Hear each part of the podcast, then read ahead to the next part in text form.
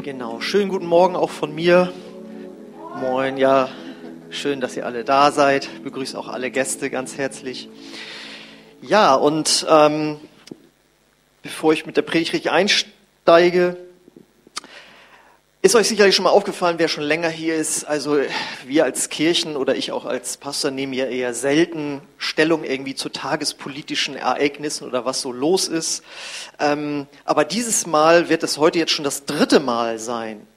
Äh, außer nebenbei noch die Erinnerung, dass heute äh, Bürgermeisterwahl ist. Ne? Das ist ja auch was Wichtiges, Tagespolitisches. Ähm, aber es ist tatsächlich heute schon das dritte Mal.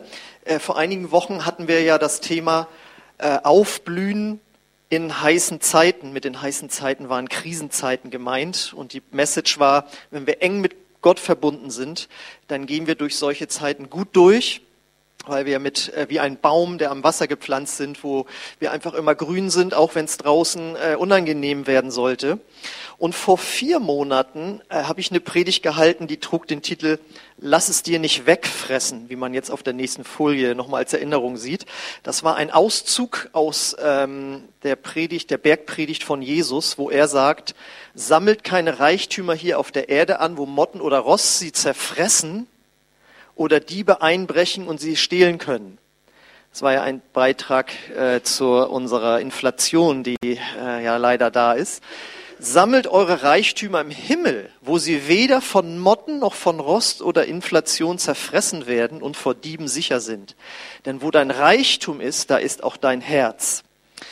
Und ähm, die Message war ja die, äh, wenn wir wirklich nicht möchten, dass unser Reichtum uns aufgefressen wird, jetzt hier in Form eben von Inflation, dann ist es gut, dass wir uns daran erinnern, wenn wir auch Finanzen in das Reich Gottes investieren, durch den Zehnten in die Gemeinde, durch Almosen an äh, Menschen, die bedürftig sind, dann sagt Gott, dann ist das etwas, was uns nicht geraubt werden kann, was nicht weggefressen werden kann und wo wir reich werden in Gott und wo wir ein Segen sein können als Kirchen und Gemeinden für eine verlorene Welt. Ja, das ist vier Monate her und äh, jetzt ist ja dann auch noch als neues ist dann äh, die Energiekrise dazu gekommen und es macht sich allgemein Unsicherheit breit, wenn man sich mal so die Nachrichten anguckt, äh, ist ja nicht so die, das Schönste, was einem da alles so gesagt wird. Und irgendwie hat man den Eindruck, dass wir jetzt seit zwei Jahren irgendwie nicht mehr so zur Ruhe kommen. Erst haben wir Corona, dann kommt der Ukraine-Krieg, dann kommt die Inflation, dann kommt jetzt der Gas, äh, und Strommangel, ja, der kommt ja dann auch noch dazu.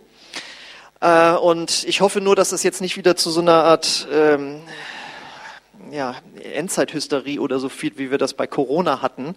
Ähm, ich möchte einfach nur mal dran erinnern, wir sind nicht der Nabel der Welt. Wenn es einen Nabel der Welt gibt, dann ist das Israel. Aber wir machen manchmal so den Fehler, wenn es bei uns schwieriger wird in der Gesellschaft, gerade auch finanziell oder so, dass wir denken, oh, jetzt ist aber bald, jetzt kommt der Herr Jesus wieder. Aber wisst ihr, die Leute in Afrika oder Asien oder Südamerika, die nicht so einen hohen Lebensstandard haben, die schon seit Jahrzehnten, Jahrhunderten mit Malaria zu kämpfen haben, mit Hungersnöten und so weiter, also die könnten dann jedes Jahr sagen, jetzt ist das Ende der Zeit. Nur wir denken, weil wir uns immer uns so gut ging, wo es mal ein bisschen schlechter läuft, jetzt ist aber wirklich das Ende angebrochen. Ja, also nochmal zur Erinnerung, die Endzeit läuft laut der Bibel seit 2000 Jahren und es hat angebrochen, als Jesus äh, seinen Geist ausgegossen hat auf die Erde, nämlich zu Pfingsten.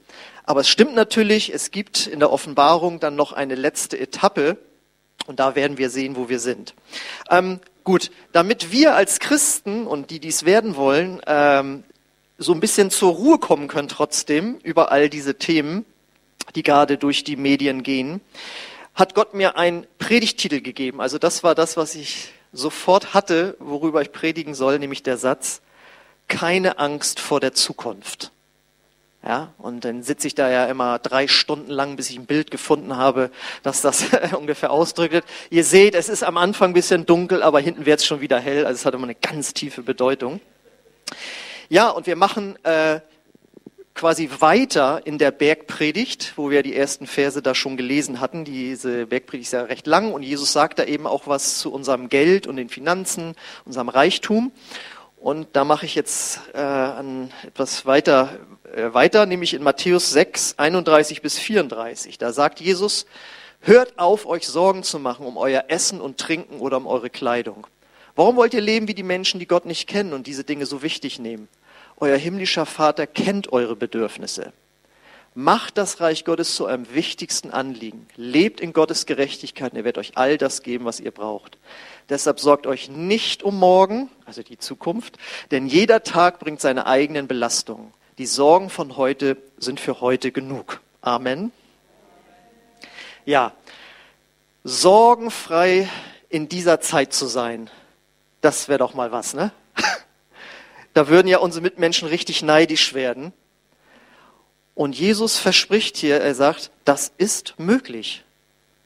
Du kannst auch in einer Zeit, wo viel Sorge sich breit macht, ja, ähm, und wir wissen natürlich auch, das eine ist, was so in den Medien und so läuft, aber jeder hat ja so sein eigenes Leben am Laufen, wo auch Sorgen da sind in Familie, im Beruf oder so. Und Jesus sagt, es ist möglich, dass du da sorgenfrei durchgehst. Und ähm, warum ist das so? Weil Gott unser Vater sein möchte, wenn du noch kein Christ geworden bist. Wenn du schon Christ bist, dann ist Gott dein Vater und Gott, der Vater, will dich versorgen. Im Psalm 23, im ersten Vers heißt es, äh, du bist der Herr, mein Hirte, mir wird nichts mangeln. Ja, das ist Gottes Aufgabe, die er sich gesetzt hat. Er möchte uns versorgen. Ja, weil er unser Vater ist, weil wir seine Kinder sind, weil er uns liebt und weil er uns Gutes tun möchte. Und um das nochmal so richtig zu verdeutlichen, wie Gott uns sieht, hat Jesus zwei Illustrationen eingebaut in diese Bergpredigt, in diesen Abschnitt. Und damit ihr das, mich euch nicht überwältige mit einem zu langen Text, gucken wir jetzt äh, in die Verse vorher rein. Da bringt er nämlich zwei Vergleiche, wie er uns erklären möchte, wie Gott äh, uns sieht. Und zwar sind das die Verse 26 bis 30. Davor also sagt Jesus, schaut die Vögel an. Sie müssen weder säen noch ernten noch Vorräte ansammeln, denn euer himmlischer Vater sorgt für sie. Und ihr seid ihm doch viel wichtiger als sie. Können all eure Sorgen euer Leben auch nur um einen einzigen Augenblick verlängern? Nein. Und warum sorgt ihr, sorgt ihr euch um eure Kleider? Schaut die Lilien an und wie sie wachsen. Sie arbeiten nicht und nähen sich keine Kleider. Trotzdem war selbst König Salomo in seiner ganzen Pracht nicht so herrlich gekleidet wie sie. Wenn sich Gott so wunderbar um die Blumen kümmert, die heute aufblühen und schon morgen wieder verwelkt sind, wie viel mehr kümmert er sich dann um euch? Euer Glaube ist so klein. Ja? Das bedeutet, ich will das gar nicht, das könnt ihr euch auch selbst noch mal so reinziehen. Wenn jetzt also die Nachrichten sich möglicherweise überschlagen in den nächsten Wochen und Monaten und sich Sorgen irgendwie anschleichen sollten bei dir, wie es bei dir finanziell aussieht oder wie warm oder kühl es ist, äh, ja, und dann guckst du einfach aus dem Fenster und siehst draußen Vögel. Ein paar werden da ja wohl zu sehen sein. Und vielleicht hast du auch ein paar äh, Blumen auf dem Balkon stehen und dann sagst du, die kommen durch mit Gottes Hilfe und wir auch. Weil das ist ja die Aussage, die Jesus da trifft. Ja, die machen sich keinen Kopf sozusagen, die Tiere und die Blumen, und trotzdem haben sie genug zu essen und äh, sind wunderbar gekleidet. Und äh, so kann uns das wirklich eine Erinnerung sein. Du kannst also vom Fernsehen, guckst raus, siehst die Vögel, siehst die Blumen, wenn es schon dunkel ist, Tagesschau und so weiter, guckst du auf die Blumen, die du dir auf den Tisch gestellt hast. Ja. Dann sagt er, da kümmert sich ja auch jemand drum, das bin ich, ich gieße nämlich immer Wasser nach. Ja, also es kümmert sich jemand. Ja, und Gott sagt, ich kümmere mich auch. Und jetzt ist ja natürlich die Frage, wenn man das so liest, vielleicht auch jemand, der das das erste Mal liest, so, ähm, ja, heißt das jetzt, dass euer Jesus sagt, dass man nicht mehr arbeiten gehen muss? Weil man kriegt das ja sozusagen so hinterhergetragen oder was? Oder braucht man auch gar nicht irgendwie Vorsorge treffen oder so? Nein, das ist nicht der Fall, sondern wir müssen, wenn wir die Bibel lesen, immer die gesamte Bibel oder in diesem Fall das gesamte Neue Testament oder auch das gesamte Matthäus-Evangelium vor Augen haben. Die ganze Bibel ist voll davon, dass Gott sagt, wir sollen fleißig sein in dem, was wir tun. In dem Sinne ist das Christentum tatsächlich auch eine, eine Religion des Fleißes. Ja, ähm, dort, wo es hingekommen ist, wurde immer viel gearbeitet. Das ist eine ganz klare Sache. Und wir finden ja auch viele Geschichten, äh, wo Vorsorge getroffen wurde. Ja, also in den Sprüchen steht, der Gerechte sieht die Not und flieht vor ihr. Ähm, wir kennen die Geschichte von äh, Josef, der verschleppt wurde nach Ägypten und da dann äh, zu einer hohen Stellung kam und dann die Hungersnot wurde vorgebeugt, wurde, der wurde vorgebeugt, indem er Silos gebaut hat und das alles gespeichert hat. Dann, als die Hungersnot kam, von der er äh, vor Gott, von Gott gewarnt worden war, konnte er dann die Menschen versorgen. Da haben wir ein Beispiel für Vorsorge. Und selbst Jesus sagt in der letzten Zeit, wenn es Verfolgung gibt oder all diese Dinge, dann steht zum Beispiel an einer Stelle, flieht auf die Berge. Ja, also man soll sich schon auch vorbereiten auf Dinge. Und es ist ja nun auch so, die Vögel müssen schon noch fliegen, hin zum Wasser, um was zu trinken. Und auch die Blumen müssen doch noch auch ihre Wurzeln ausstrecken, um äh, einfach Nahrung zu bekommen. Also etwas ist schon noch da.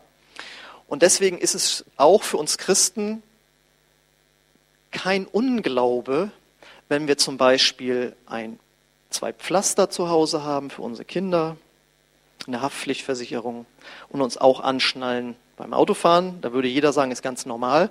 Und so kann man tatsächlich auch sagen, in den Zeiten, in denen wir jetzt leben, äh, ist es so, dass ähm, es okay ist, wenn du ein paar Nahrungsmittel und auch Batterien zu Hause hast, um äh, vielleicht mal eine Woche so auskommen zu müssen.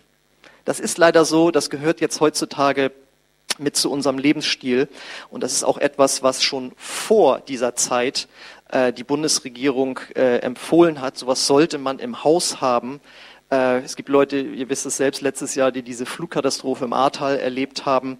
Äh, es gibt verschiedene Szenarien. Wir leben hier nicht in so einer Gegend. Wir sind auch kein Erdbebengebiet oder so. Aber die Zeiten sind jetzt gerade nicht so sicher, was auch die Versorgung angeht. Das ist auch okay. Aber was Jesus sagen will, ist, sorg dich nicht um das, was du nicht tun kannst, sondern tu deinen natürlichen Teil, also sei fleißig, all diese Dinge, sorge vor, und Gott tut seinen übernatürlichen Teil dazu. Das ist die Message, die er rüberbringen möchte. Ähm, das heißt, wir sollen uns nicht auf die faule Haut legen, aber wir sollen auch nicht nicht schlafen können oder permanent Angst haben oder Sorgen haben, sondern, wie die Predigt im heißt, keine Angst vor der Zukunft haben. Wir machen einfach das, was wir machen können, in einem ruhigen Geist, in einer Entspanntheit. Ja, also ich habe noch nie jemanden gesehen, der aufgeregt war, als er für seine Kinder Heftpflaster gekauft hat. Ja, das ist eine ganz normale Sache, die hat man mit im Haus. Äh, aber machen das mit einer Entspanntheit. Und dann sagt Gott, wird er mit uns sein wenn wir eine Bedingung erfüllen. Das ist nämlich die entscheidende Message dieses ganzen Abschnitts. Den finden, diese Bedingung finden wir in Matthäus 6, Vers 33. Das müsste die nächste Folie sein. Da sagt er, das ist ja unser Ausgangstext, und da sagt er eben, damit ihr das alles erleben könnt, diese übernatürliche Versorgung von Gott, macht das Reich Gottes zu eurem wichtigsten Anliegen. Lebt in Gottes Gerechtigkeit und er wird euch all das geben, was ihr braucht das ist schon noch auch wichtig zu beachten. Und da möchte ich eben auch noch reingehen. Was bedeutet das? Was bedeutet es? Macht das Reich Gottes zu eurem wichtigsten Anliegen. Lebt in Gottes Gerechtigkeit. Es bleibt bei diesem Satz, den ich schon öfters zitiert habe von äh, Pastor Rick Warren, der jetzt letzten Sonntag nach 42 Dienstjahren und 52.000 Taufen äh, in Rente gegangen ist. Und er hat mal gesagt, zeig mir deinen Terminkalender und deine Kontoauszüge und ich sag dir, wer dein Gott ist. Ja? Können wir mal kurz drüber nachdenken?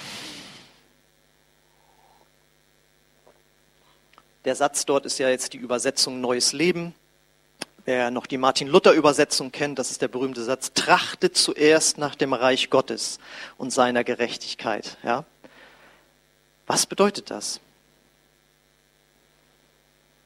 Und das ist jetzt ganz wichtig, das ist eine Frage des Herzens und nicht des Zwangs. Ja? Man könnte es fragen, wo ist dein Herz? Wer ist die Nummer eins in deinem Herzen? Und das, was die Nummer eins ist in deinem Herzen, wird sich in deiner Zeit niederschlagen, wird sich in deinen Finanzen niederschlagen. Und die Frage ist, womit füllen wir am liebsten unser Herz? Normalerweise mit dem, was uns begeistert, was uns ermutigt, was uns Freude macht. Und ich glaube, wir müssen immer wieder neu entdecken, dass das Wort Gottes, die Bibel, etwas ist, was uns Freude machen kann und will, was uns Sorgen nehmen kann, was uns neue Orientierung gibt. Die Bibel spricht davon, wenn wir in Gottes Wort lesen in der Bibel, dann können wir wie Menschen sein, die eine reiche Beute machen, die etwas entdecken in Gottes Wort. Du kannst Bibelverse finden, wie eben so ein Satz wie der Herr ist mein Hirte, mir wird nichts mangeln mit so einem Satz im Hinterkopf sitzt du ganz anders vor deiner Tageszeitung oder vor den Nachrichten, weil du weißt, ich habe eine übernatürliche Hilfe. Ja? Und ganz oft ist es eben so, du kannst es ja mal selbst rekapitulieren, wie oft gucken wir am Tag in unser Handy rein, in die Nachrichten, dann kommt noch die Tagesschau drauf zu, dann kommen abends vielleicht nochmal Tagesthemen drauf zu äh, und wenn man noch äh, eine Tageszeitung hat, wie viel liest man, was kommt da in unser Herz rein und wie viel kommt da im Gegensatz dazu von Gottes Wort rein. Ja?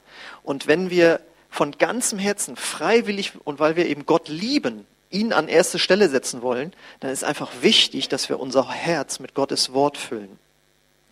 Und das ist das, was wir dann von Gott hören aus seinem Wort. Und die Frage ist als zweites, wir sind immer noch, ich möchte erklären, was es bedeutet, das Reich Gottes an erste Stelle zu setzen. Mit wem reden wir am liebsten? Es sind ja meistens Menschen, die wir mögen, die uns Gutes tun. Ja, auch das alles super und richtig. Auch da sollten wir aber Gott mit einbeziehen. Wie oft am Tag reden wir mit Gott? Das ist ja Beten. Beten ist ja nichts anderes als Reden mit Gott. Äh, und auch da kann man Freude bei empfinden. Ja, es gehört auch eine gewisse Disziplin dazu und auch manchmal eine gewisse Überwindung, sich auch eine Gewohnheit zu setzen. Aber ich kann das nur aus meinem Leben bezeugen, die 28 Jahre, die ich jetzt mit Jesus lebe. Vorher habe ich keine Lust, dann bete ich und wenn ich meine Gebetszeit beendet habe, ist Frieden und Freude in meinem Herzen. Und auch da kann man sehen, ist mir Gott wichtig? Nehme ich mir Zeit für ihn? Weil wenn wir das tun, werden wir immer merken, dass wir äh, bereichert werden und auch verändert werden. Ähm, das nächste ist, was es bedeutet, Gott an erste Stelle zu setzen. Was bewegt uns? Was nimmt uns mit? Was beunruhigt uns? Was macht uns Freude? Äh, was uns Freude macht, sind natürlich in erster Linie persönliche und familiäre Beziehungen. Das ist gut und ist wichtig. Aber äh, als Christen wissen wir ja eben auch, dass wir auf einer Erde leben, die nicht mehr so ist, wie Gott sie sich ursprünglich gedacht hat. Viele Menschen, die nicht an Gott glauben, ist der erste Punkt, ja, wenn es Gott gibt, warum passiert dann so viel Schlechtes? Ja, das ist nicht von ihm. Also Gott hat sich die Dinge nicht ausgedacht, die hier falsch laufen, sondern die Bibel spricht davon, dass wir eine gefallene Schöpfung sind, wo die ersten Menschen sich von Gott abgewandt haben und seitdem viel Böses in die Welt reingekommen ist. Und die Menschen haben sich von Gott abgewandt und sind getrennt von ihm. Und wenn das nicht überwunden wird, gehen wir als Menschen an Gott vorbei und auch ewig verloren. Und deswegen hat Gott Jesus gesandt als Heilmittel für unser Herz und dass die Beziehung zu Gott, dem Vater, wiederhergestellt werden kann. Und das ist etwas, was Gott möchte, was uns bewegen soll. Ja, also wenn wir so, jetzt hatten wir so einen schönen Sommer, ja, alles schön warm und draußen, alles schön und so, ja. Aber es ist ja so viel Leid und Elend in der Welt und so viel Gottesferne. Und es kann sein, dass diese Zeit, in der wir jetzt leben oder in die wir auch hineingehen, eine Zeit ist, wo Menschen vielleicht offener werden, sich darüber Gedanken zu machen, ob auch sie ein Geschöpf Gottes sind und auch einen Gott brauchen. Ja? Ähm, ich habe eine Bibelstelle gelesen, ähm, die wollte ich euch mal hier, da wollte ich euch mal dran teilhaben lassen. Und zwar eine Stelle aus dem Alten Testament. Äh, die würde man sonst übersehen, aber jetzt in diesen Tagen ist sie mir aufgefallen. Das ist aus dem fünften Buch Mose im Alten Testament im achten Kapitel. Lese ich mal vor und ihr setzt, das geht hier über das Volk Israel. Und ihr könnt jetzt ja einfach mal unser Volk einsetzen, Deutschland, die Deutschen. Und da sagt Gott, Wenn du dich satt isst und schöne Häuser baust und darin wohnst, wenn deine Rinder und Schafe sich vermehren und Silber und Gold sich bei dir häuft und alles, was du hast, sich mehrt, dann soll dein Herz sich nicht überheben und du sollst den Herrn, dein Gott, nicht vergessen, der dich herausgeführt hat aus dem Land Ägypten und aus einem Sklavenhaus. Und da habe ich so gedacht, so, ja, das waren damals die Israeliten. Aber ich meine, wie gesegnet worden sind wir Deutsche nach dem Zweiten Weltkrieg, nach den ganzen Verbrechen, nach der ganzen Zerstörung, einer der reichsten Industrienationen der Welt geworden. Und das Interessante ist ja, nach, den, nach dem Krieg waren die Kirchen voll. Ja? Und dann sind wir immer reicher geworden.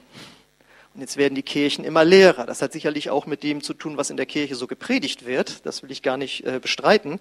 Aber es ist doch so, wir sind zufrieden in unserem Wohlstand und haben den Gott vergessen, der uns den Wohlstand ja auch geschenkt hat. Und deswegen fand ich dann äh, den, den, den Kommentar dazu sehr gut. In Zeiten des Wohlstands und des Überflusses neigen Menschen dazu, mit dem Leben auf der Erde zufrieden zu sein, so wie es ist, und ihr Vergnügen in materiellen Gütern zu finden. Wohlstand bringt die Versuchung mit sich, Gott und seine Gebote zu vergessen, nicht mehr nach geistlichem Segen zu suchen und nicht mehr über die Sünde und das Böse in der Welt zu trauern. Und ich finde, so abgedroschen dieser Satz ist, aber in jeder Krise steckt auch eine Chance, ja, ähm, es wird jetzt sehr, sehr viel erschüttert in unserem Land. Das, was wir für unmöglich gehalten haben. Ich meine, Strom war immer da, es war immer warm. Ja, all diese Dinge wird jetzt, das wird jetzt irgendwie durchgerüttelt. Und äh, das ist nicht schön, aber es ist eben auch die Möglichkeit, dass Menschen ins Nachdenken kommen. Worauf baue ich eigentlich mein Leben auf? Was gibt mir letztlich Sicherheit? Was gibt mir innere Zufriedenheit? Wenn das Materielle nicht mehr so da ist, wenn jetzt der Urlaub vielleicht dann nicht mehr möglich ist oder wie oft man gefahren ist und so und so viele Autos und all diese Dinge, was gibt mir denn jetzt eigentlich innere Zufriedenheit? Und das Evangelium sagt, nur dein Gott kann dich von Herzen glücklich machen. Das ganze Materielle ist schön. Ja, und ich habe das, ich, ich gesagt, ich liebe unseren Wohlstand. ja, aber äh, Gott ist wichtiger. Gott ist der Schöpfer, Gott ist die Nummer eins und er und seine Ethik sollte unser Leben bestimmen und das, was Jesus für uns getan hat. Und deswegen Gott an erste Stelle zu setzen, lass mal ruhig noch den, äh, den Vers, den Unterstrichen in der die Folie davor, äh, Gott an erste Stelle zu setzen, da gehört eben auch, dass wir das, was ihm wichtig ist, für uns wichtig werden lassen. Nämlich, dass Menschen ohne Gott verloren sind und dass sie uns brauchen, wie wir auch in dem Eindruck gehört haben. Jesus hat mal gesagt, ich mache euch zu Menschenfischern. Ja, und das bedeutet, dass wir Menschen für den Glauben an Jesus gewinnen. Was bedeutet es noch, Jesus und äh, sein Reich an erste Stelle zu setzen? Uns einfach zu fragen, wie investieren wir Zeit, Kraft und unsere Begabung über die notwendige Arbeitszeit und die Familie natürlich heraus, hinaus. Das machen wir in der Regel in Dinge, die uns Spaß machen, die uns erfüllen, irgendwelche Hobbys oder so. Aber wenn das Reich Gottes an erster Stelle ist, dann müssen wir wissen, dass die Ortsgemeinde, die Kirchengemeinde, ist das Herzstück des Reiches Gottes.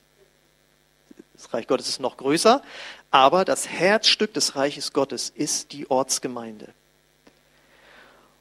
Und äh, ich weiß noch, wie ich mal mit einer Frau sprach, die auch in Kirche viel gearbeitet hat. Und ich habe dann so ganz begeistert erzählt, dass ich als Pastor arbeiten darf und ich darf dieses machen und jenes machen und so. Und sie hörte sich das eine Weile an und meinte dann so, du bist da echt begeistert von, ne? Und ich so, ja. Und sie konnte das, sie, für sie war das wohl nicht mehr so begeisternd irgendwie gewesen. Aber wir müssen uns immer wieder klar machen, nach wie vor ist die Kirche weltweit die wichtigste Organisation der Menschheitsgeschichte, weil nur wir haben das Heil, das Evangelium von Jesus Christus weiterzusagen. Das hat Apple nicht weiter zu sagen, das hat Facebook nicht weiter zu sagen, da werden viele Sachen gepostet, aber nur wir können Menschen weiter sagen, du brauchst einen Erlöser.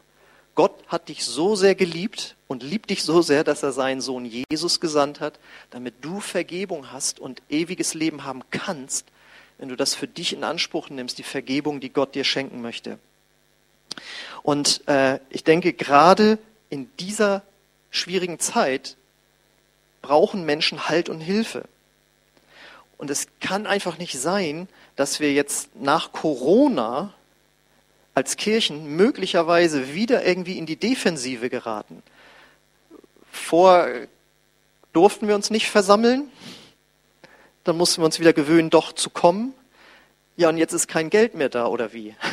Also das, das kann nicht sein. Also das, wir, wir, müssen als Kirche wieder vorangehen, gemeinsam, indem wir kommen, indem wir uns investieren und dass wir einfach weitermachen. Deswegen werden wir zum Beispiel am Mittwoch auch, trotz all dem, was da vor uns liegt, wieder unsere Aktion machen, mein Herz für sein Haus. Das heißt, dass wir eine Sonderkollekte einsammeln möchten, um Projekte voranzubringen, die wir da auch erklären werden, vorstellen werden, damit wir als Kirche weitergehen. Wir können nicht als Kirche fünf Jahre irgendwie Pause machen, erst die Krise, dann die Krise, dann die Krise, sondern Kirche ist immer in Krisen eigentlich gewachsen. Die ersten Christen sind verfolgt worden um ihres Glaubens willen. In China werden Christen äh, verfolgt für ihren Glauben. Die Verfolgung ist so stark wie lange nicht mehr. Ja, das gab da mal ein paar Jahre, zehn Jahre oder so Ruhe, aber jetzt werden Christen wieder massiv verfolgt. Und was passiert? Die Kirche in China wächst. Es gibt Millionen Christen, die so glauben wie wir hier. Das kriegt man nur in den Medien nicht mit, weil es eben geheim abgeht. Und deswegen daran sollten wir uns Vorbild nehmen, dass dort, wo krisenhafte Momente sind, sollten wir gerade sagen, und gerade da gehen wir weiter. Ähm, das letzte, was ist da, oder das, das zweite, er schreibt ja, macht Gottes, Reich Gottes zu einem wichtigsten Anliegen, lebt in Gottes Gerechtigkeit. Was ist damit gemeint? Damit ist natürlich einmal gemeint, dass wir gerecht gemacht sind äh, vor Gott durch Jesus Christus, aber es bedeutet eben auch, dass Gottes Ethik, Moral, Rechtschaffenheit, Gerechtigkeit eben durch unser Leben auch sich äh, widerspiegelt. Das bedeutet, wir sollten unser Leben begeistert und authentisch leben. Ja? Wer von Gott begeistert ist, der wird einfach im Alltag versuchen, seinen Willen zu tun, nach seinen Geboten zu leben, wird merken, dass man auch scheitert und authentisch sein bedeutet dann eben, dass man das auch zugibt vor Gott und auch vor Menschen, aber dass man sagt, Gottes Wort ist mein Maßstab, wie ich leben möchte im Alltag. Das ist das, was da drin steht. Also Gott an erste Stelle zu setzen durch Gebet, Gottes Wort, Finanzen, Zeit, Kraft, aber eben auch, wie ich leben möchte im Alltag, dass ich den Charakter von Jesus widerspiegel. Ähm, und das gehört dazu, eben ein Grunde genommen ein hingegebenes Christsein, wo Gott sagt, wenn du all in gehst, wie man beim Pokern sagt, ja, dann gehe ich auch all in, was deine äh, Versorgung angeht, ja. Und das ist etwas, Martin Luther hat mal gesagt, im Grunde genommen müssen wir jeden Tag uns neu bekehren, ja. Nicht um gerettet zu werden, sondern immer neu wieder sagen, Gott, du bist die Nummer eins. Und wenn wir das machen, dann ist Gott wirklich so mit uns, dass wir auch in Krisenzeiten erleben werden, dass er uns versorgt. Ähm, und wenn wir daran glauben, dass Gott uns versorgt, dazu gehört dann auch, dass er sagt, ja, und ich möchte euch dazu gebrauchen, dass ihr euch gegenseitig helft. Ja? Äh, das kann jetzt auch wieder wichtiger werden. Ja? Wir lesen in der Apostelgeschichte, dass die Christen ähm, sich so untereinander geliebt haben, dass sie ihre Güter verkauft haben. Das war also echter Kommunismus, äh, nicht aufgezwungener, sondern er kam aus dem Herzen, dass sie sich äh, gegenseitig versorgt haben. Das kann jetzt auch wieder wichtiger werden. Ich möchte auch daran erinnern, dass wir ja ein Konto haben, das sogenannte Agape-Konto, womit wir auch Gemeindemitglieder unterstützen können, äh, wo wir keine Spenden irgendwie hier ausgeben, äh, hier ähm, Bescheinigung oder so bräuchten oder ausgeben müssen, sondern äh, wo wir wo es uns erlaubt ist, einfach Finanzen weiterzugeben dort, wo jemand bedürftig ist. Und ähm, das möchte ich auch dann nochmal euch sagen. Wenn es schwierig werden sollte für dich, und damit meine ich nicht, dass du dir den zweiten Urlaub nicht mehr leisten kannst, sondern wenn es tatsächlich äh, um deine Ernährung oder um deine warme Stube oder so geht, äh, dann darfst du dich gerne bei uns melden und dann äh, werden wir dich da auch gerne mit unterstützen. Also, das bedeutet das auch. Wenn Gott sagt, ich versorge euch, dann sagt er auch, ja, und ich versorge dich durch deinen Bruder und deine Schwester. Okay, das Lobpreisteam darf schon mal wieder nach vorne kommen. Ähm, das bedeutet, Gott möchte nicht, dass wir uns Sorgen machen um die Zukunft. Er sagt aber auch, es ist jetzt die Zeit, sich selbst zu reflektieren, sich neu auf Gott auszurichten und einfach mit Gott durch diese Zeit zu gehen. Ähm, dann wird es alles gut laufen. Und dann werden auch Menschen merken, wow, das ist ja toll, dass ihr so eine Gemeinschaft seid, die sich auch dort unterstützt. Und dass Menschen einfach auch merken, du hast irgendwie eine Freude, eine Hoffnung in dir, die ich mal bei meinen Kollegen oder bei mir in der Familie nicht sehe. Und dann kannst du sagen, ja, und ich bin auch nicht als Optimist auf die Welt gekommen, sondern das habe ich, weil ich Gott kenne, weil ich Jesus kenne und seinem Wort vertraue, dass er mich versorgt und auch durch eine schwierige Zeit äh, trägt. Okay, ich möchte jetzt gerne für euch beten. Äh, steht auch gerne dazu auf, wenn ihr könnt. Ja, genau, wenn das noch möglich ist. Ähm, und ich weiß natürlich gar nicht, wo du stehst. Vielleicht guckst du so wenig Nachrichten, dass du sagst, ich weiß gar nicht, wovon du redest. Ja? Ähm, das ist dann ja auch schön, der Herr segne dich. Ähm, wenn du aber weißt, in welcher Zeit wir uns befinden, dann möchte ich gerne für dich beten, dass einfach Gottes Friede und Führung auch ganz neu auf dich kommt. Und vielleicht gibt es ja Dinge in deinem Leben zu sortieren. Denk nochmal an den Terminkalender und das, das, die, die Kontoauszüge. Wer ist dein Gott? Was ist dir das Wichtigste im Leben? Und Vater im Himmel, ich danke dir jetzt dafür, dass dein Wort uns so klare Orientierung gibt und dass du uns zeigst, was es bedeutet, mit dir zu leben und welche wunderbare Verheißung darauf steht, von dir versorgt zu werden. Und ich bete jetzt für jeden Einzelnen dort, wo Herzen beunruhigt sind, ähm, dass du kommst mit deinem Frieden. Ich bete auch dort, wo Herzen von dir weggegangen sind, sich entfernt haben, dass sie einfach, ja, in positiver Weise aufgeweckt werden und zu dir zurückkommen. Ich bete, dass jeder sein eigenes Leben nochmal vor dir reflektiert und sagt, dort möchte ich neue Priorität auf Gott setzen und sein Wort und sein Reich und möchte einfach erleben, dass Gottes Friede und Versorgung mich erfüllt und äh, ja, versorgt einfach. Komm, Heiliger Geist, und berühre du jetzt unsere Herzen und zeig jedem von uns den eigenen nächsten Schritt auf dich zu.